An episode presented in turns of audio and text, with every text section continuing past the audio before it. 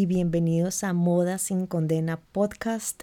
El día de hoy tenemos un episodio muy especial, mezcla entre historia, vivencias personales y enseñanzas. Sin más preámbulo, el nombre del episodio de hoy es La belleza es tu deber.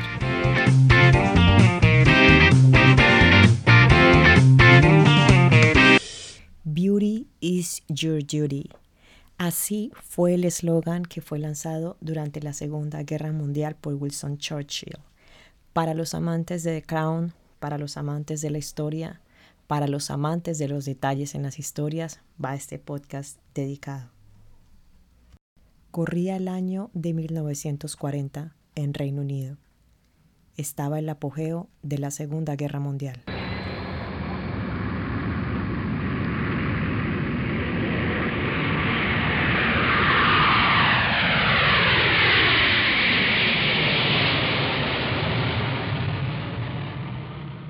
Mientras se racionalizaban muchos productos debido a la guerra y a la tensa situación que se vivía dentro del Reino Unido, Wilson Churchill decide hacer una estrategia y una jugada maestra por la cual sería recordado en la historia. Su estrategia se basaba en que se repartiera el lápiz labial rojo a las mujeres que se encontraban en guerra como cualquier producto de primera necesidad. Es más, él clasificó el lápiz labial rojo como producto de primera necesidad durante la guerra. Pero ¿por qué fue tan controversial esta decisión? Porque estando en plena guerra, la Segunda Guerra Mundial, fue el único país que utilizó un producto de belleza, un producto cosmético, como un producto de empoderamiento femenino. El lápiz labial le permitía a las mujeres tener ese sentido de fuerza empoderamiento y sensualidad que no les permitía tener ningún otro producto. Y esto permitía que en tiempos de guerra les levantara la moral, no solamente a ellas, a todo el público femenino, sino también al público masculino, de ver que había ese sentido, entre comillas, de normalidad, a pesar de la situación que estaban pasando de estrés en ese momento. Wilson Churchill entendió que haciendo esta excepción él iba a marcar una gran diferencia a nivel psicológico de cómo las mujeres se veían en ese momento y cómo se empoderaban para enfrentar uno de los momentos más difíciles del Reino Unido. Y no solamente del Reino Unido, sino también a nivel mundial. El lápiz labial para ellas representaba dos cosas. Representaba una espada y representaba un escudo. Una espada que las llenaba de valentía, las llenaba de fuerza y de empoderamiento para enfrentar lo que venían y un escudo para proteger lo que ellas eran y todo lo que ellas representaban para poder ir a la guerra. Wilson Churchill no solamente entregaba los labiales a las mujeres, sino que también las incentivaba a que los usaran, para que de esa manera ella y sus compañeros se unieran para todo lo que ellos estaban representando y de esa manera poder atacar más fuertemente. También viendo la historia nos damos cuenta que Adolfo Hitler en ese momento también odiaba todo lo que tuviera que ver con alguna representación cosmética. Y si unimos a la estrategia de Churchill, también fue otra manera de atacar para demostrar de que ellos no solamente se oponían a lo que él hacía, sino también a las creencias que él tenía de cualquier tipo, incluyendo creencias cosméticas. Y lo más importante que el labial les aportaba a las mujeres era ese sentido de normalidad. Recordemos que fue un momento de angustia, de mucho estrés, de mucho pánico, pero usar lápiz labial les daba sentido de una rutina, les daba sentido de una normalidad, de que se iban a preparar para hacer algo, como si quien se preparara para ir a un trabajo rutinario de lunes a viernes. Ese sentido de normalidad le hacía un impacto psicológico a las mujeres que las fortalecía en estos tiempos de angustia. No podríamos concluir que fue gracias al lápiz labial rojo que el Reino Unido se pudo fortalecer a través de tiempos de guerra, pero sí podemos decir de que hizo un énfasis importante en la historia, de que han habido libros que se han escrito alrededor de eso y que fue una estrategia inusual que nos deja un gran mensaje el día de hoy. Y es que como lo hemos mencionado a través de este podcast, no tanto es lo que se use, sino lo que a mí me representa el usar ciertas cosas o cómo me fortalece el usar ciertas cosas, lo que me da ese empoderamiento para poder enfrentar las situaciones que me vienen o para que yo me pueda mostrar de la manera que yo me quiero mostrar. Y ese punto es clave que fue lo que hizo el lápiz labial rojo para los tiempos de angustia, los cuales enfrentaba el Reino Unido en el momento en el que esa estrategia fue implementada y también para el resto del mundo. Fue así como la campaña Beauty is Your Duty o La belleza es tu deber se convirtió en un gran éxito que hasta el día de hoy todavía hablamos de él.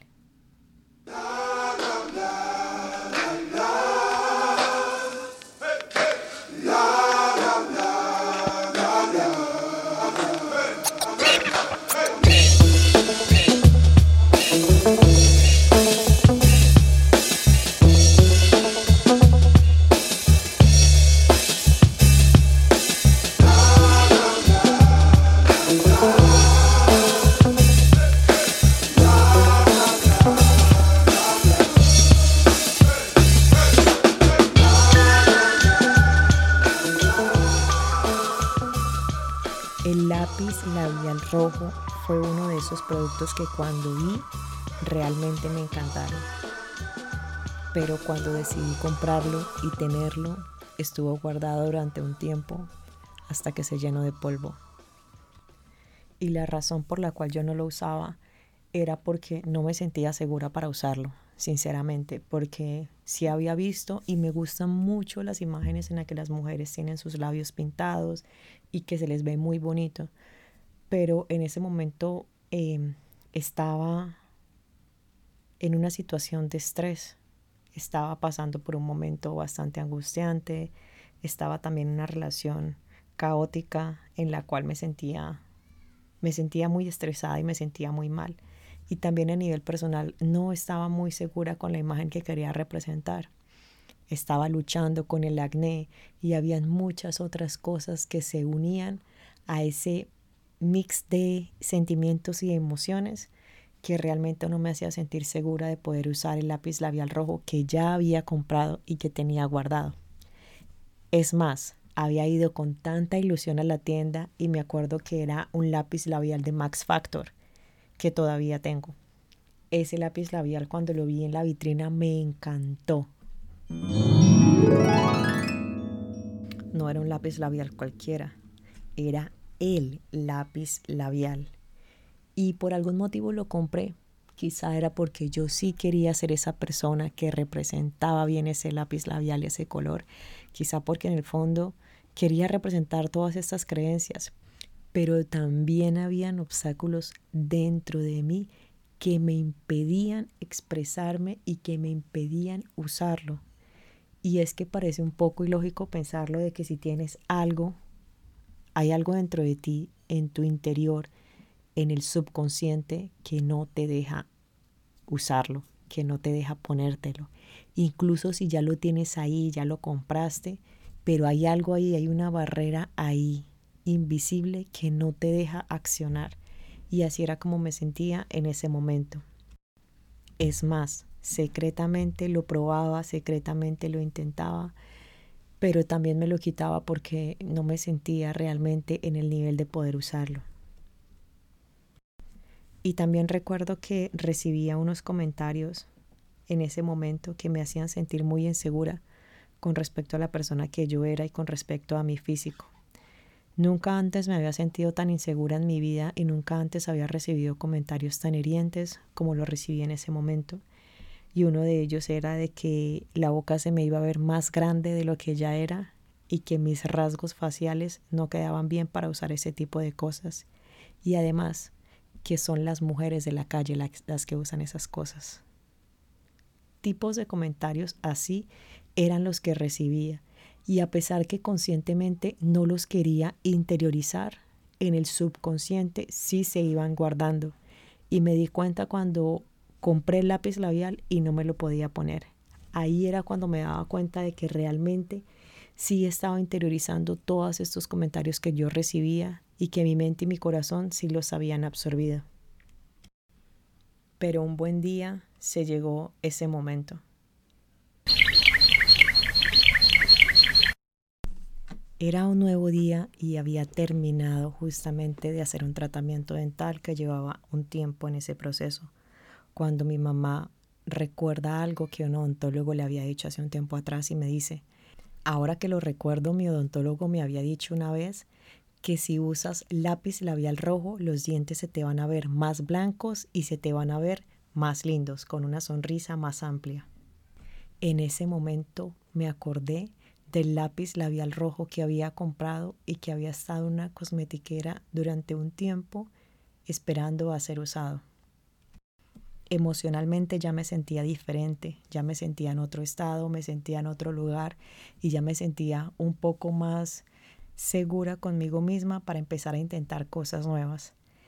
Entonces subí y me probé el lápiz labial rojo por primera vez y decidí salir con él cuando lo usé y me lo probé, sentía que todo ese tiempo que había esperado, la verdad no le hallaba sentido.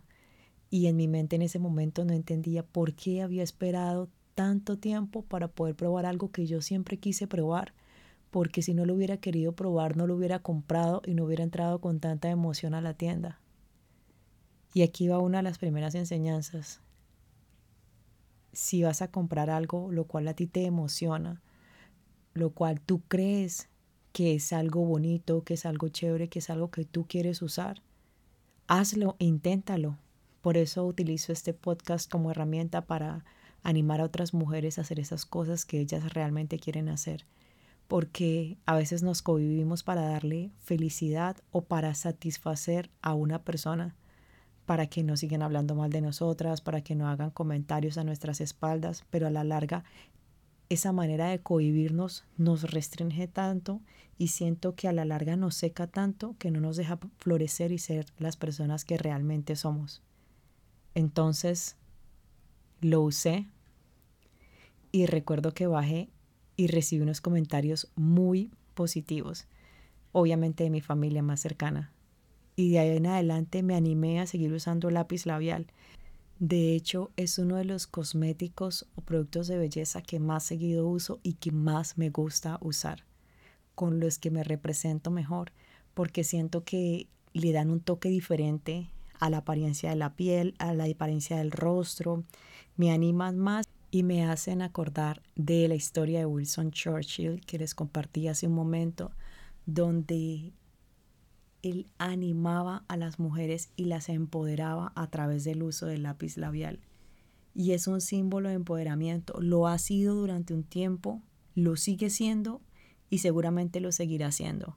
Porque hay muchísimos lápiz labiales, muchísimos colores, muchísimos precios, muchísimos orígenes, pero siento que de una manera u otra siempre tenemos uno cerca y siempre tenemos uno que nos hace sentir muy bien que es lo que me pasa a mí también. De hecho, si tú utilizas diferentes lápiz labiales, tú empiezas a identificar qué marcas te gustan, empiezas a identificar qué color es tu color favorito, empiezas a identificar ese color que te pega mejor, que con qué ropa te va a pegar. Es un complemento ideal para todos tus outfits y de seguramente también te dará ese toque especial que estás buscando cuando finalizas tu outfit. Entonces las animo a que persigan esas cosas que les gustan, a que reflejen esa persona que realmente son y a que no dejen que su mente ni sus creencias les haga ese juego de que no son suficientes o que no pueden usar ciertas cosas porque no tienen unas características especiales para poderlas usar. Sinceramente siento que la mayoría de cosas y por lo que me he sentido inspirada es por otra gente cómo rompe sus esquemas mentales y cómo son libres en medio de todo esto para usar lo que realmente les gusta, para expresar la verdadera esencia de su ser. Y es lo que he tratado de lograr y es lo que trato de inspirar a otras personas para que lo hagan. Por eso en el episodio de hoy, la belleza es tu poder es un eslogan que no ha perdido vigencia y que tú puedes aplicar en tu día a día y que puedes recordar también de que la belleza es tu poder. No importa qué estándar de belleza sea el que sea para ti, el que sea importante para ti.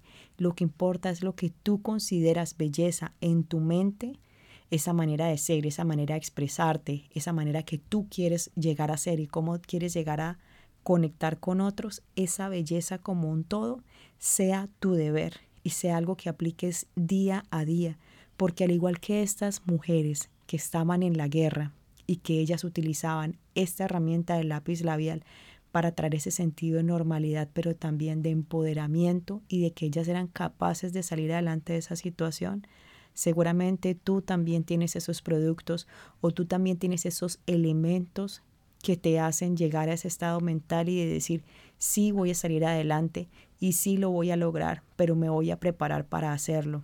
¿Cómo me voy a preparar? Con las herramientas que tengo, mejorando esto, mejorando lo otro, porque los estándares de belleza no son los mismos para cada persona. Por más de que la publicidad y por más de que el mundo de las redes sociales nos quiera sumergir en un solo estándar de belleza, hoy sabemos de que hay muchas personas luchando para que el estándar de belleza sea único, sea personal y el de todos nosotros sea respetable. Así que sea cual sea tu estándar de belleza, es aquel que es tu deber luchar por él todos los días.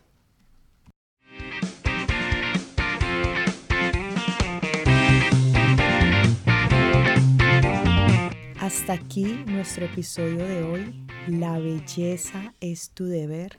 Espero que te hayas inspirado, espero que hayas recordado esos productos y esas cosas que tú quieres hacer y que quieres alcanzar, pero que te has cohibido un poco y que tomes fuerza para poder enrutarte nuevamente y alcanzar lo que tú quieres lograr. Mi nombre es Ale y este es el episodio de La belleza es tu deber de Moda sin condena. Nos pueden seguir en Instagram, TikTok y en todas las redes sociales como arroba Moda sin condena. Y a ustedes muchas gracias por escuchar este episodio. Recuerden que lo pueden calificar aquí en Spotify o en la plataforma donde lo estén escuchando. Gracias por quedarte hasta el final y hasta la próxima. Música utilizada para este episodio, Quetzal Lala. Intro y outro por Moda Sin